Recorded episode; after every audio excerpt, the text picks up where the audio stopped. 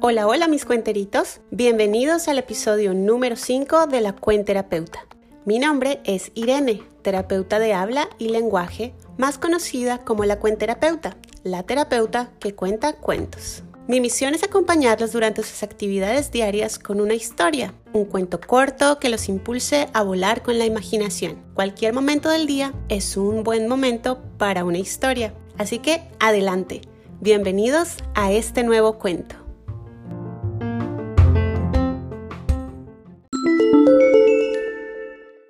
Recuerden que la cuenterapeuta quiere contar sus cuentos, así que apresúrense porque quedan pocos días. Envíen sus cuentos a mi email, Instagram o Facebook. Hoy quiero saludar a un cuenterito muy especial. Escúchenlo muy bien. Se llama Juan Nicolás. Me gustó el cuento del sapo. Para el otro miércoles. Yair, muchas gracias. Te quiero mucho. Dios te bendiga.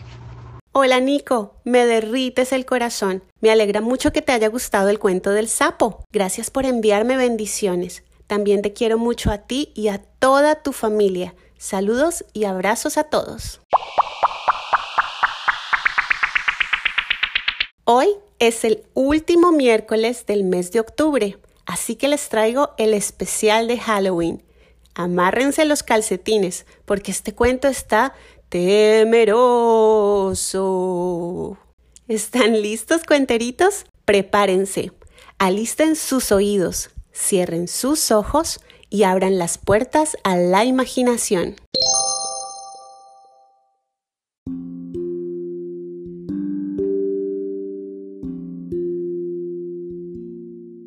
Los calzoncillos del fantasma. Zacarías Franco era un hombre larguirucho, huesudo y de extrañas costumbres. Todos los días se acostaba exactamente a las 8.57 de la noche. Solo tomaba leche y a pesar de no tener un pelo en la cabeza, se cepillaba la calva con un cepillo de bambú que guardaba meticulosamente en un pañuelo de terciopelo. Sin embargo, la mayor parte de sus excentricidades era la de siempre ponerse dos calzoncillos. Un día cualquiera, por razones aún desconocidas, su corazón dejó de latir.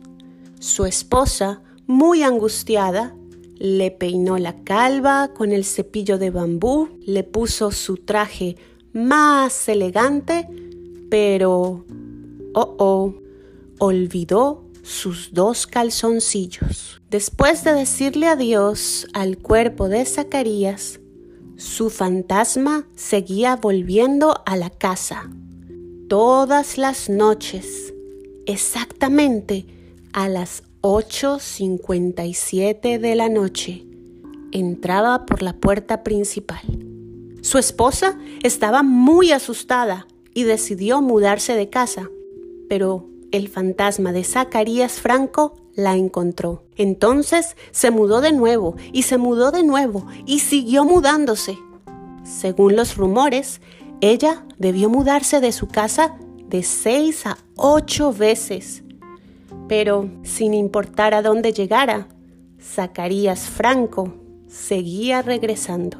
Finalmente, la mujer reunió todas sus fuerzas y una noche, cuando el fantasma de su esposo a las 8 y 57 de la noche entró por la puerta principal, le preguntó, Zacarías, amor mío, ¿por qué sigues volviendo?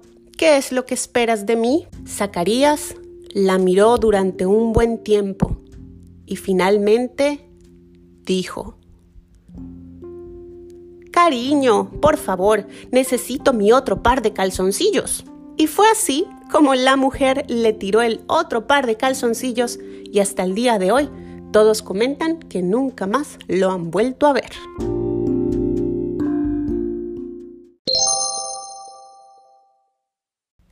Colorín colorado, la cuenterapeuta te lo ha contado. ¿Se asustaron? Estoy segura que no. ¿Por qué creen que seguía apareciéndose el señor Zacarías? ¿Cuántos calzoncillos tenía? ¿Y qué fue lo que hizo su esposa? Estas son algunas de las preguntas que ustedes papás podrían hacerle a sus niños después de escuchar el cuento. Recuerden que la lectura es un regalo, el vocabulario es el premio, la imaginación es el puente y los niños los ganadores.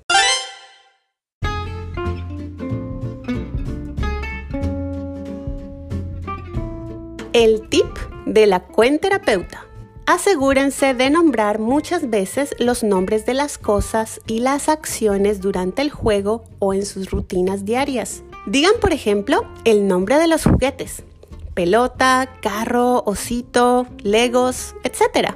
Y también el nombre de la comida. Manzana, sopa, banana, jugo, leche. Y de las acciones. Correr, saltar, comer, dormir. Los niños aprenden por medio de la repetición. Así que entre más veces tú, papá, mamá, repitas una palabra, más probabilidades tendrá tu niño de aprenderla.